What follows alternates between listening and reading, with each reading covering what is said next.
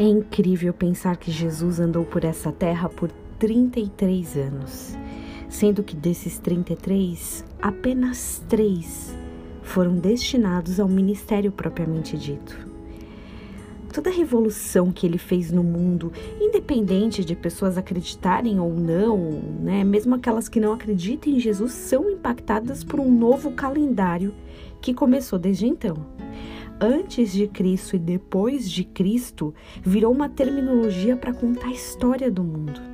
E isso se deve basicamente a uma vida sobrenatural vivida em três anos.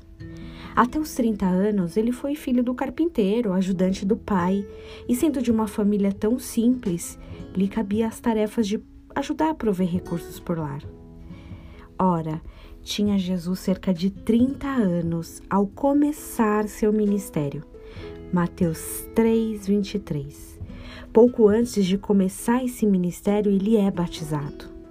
Aconteceu que, ao ser todo o povo batizado, também o foi Jesus. E estando ele a orar, o céu se abriu e o Espírito Santo desceu sobre ele em forma de uma pomba. E ouviu-se uma voz do céu Tu és o meu filho amado, em ti me comprazo. Lucas 3, 18. No dia do batismo de Jesus, Deus, né, antes de Jesus ter feito grandes milagres, antes de suas obras, antes de ser aquele que mudou o mundo, Jesus era filho amado, sem obras, sem merecimento, sem reconhecimento da maioria.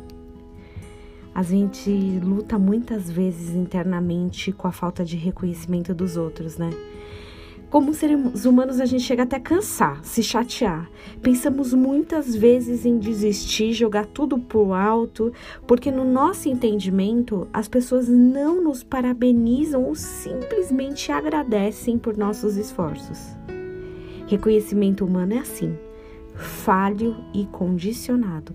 E não se engane, com certeza nós aqui também não reconhecemos 100% do trabalho e esforço de todas as pessoas que estão à nossa volta, mesmo que indiretamente nos servindo.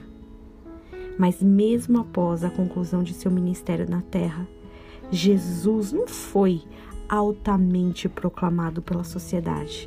Mas ele sabia que antes de qualquer coisa era filho amado, em quem o Pai tinha prazer. Será então que deveríamos nos preocupar mais em ser bons filhos de Deus do que fazer grandes obras para receber reconhecimento humano somente? Que tenhamos um dia abençoado em nome de Jesus.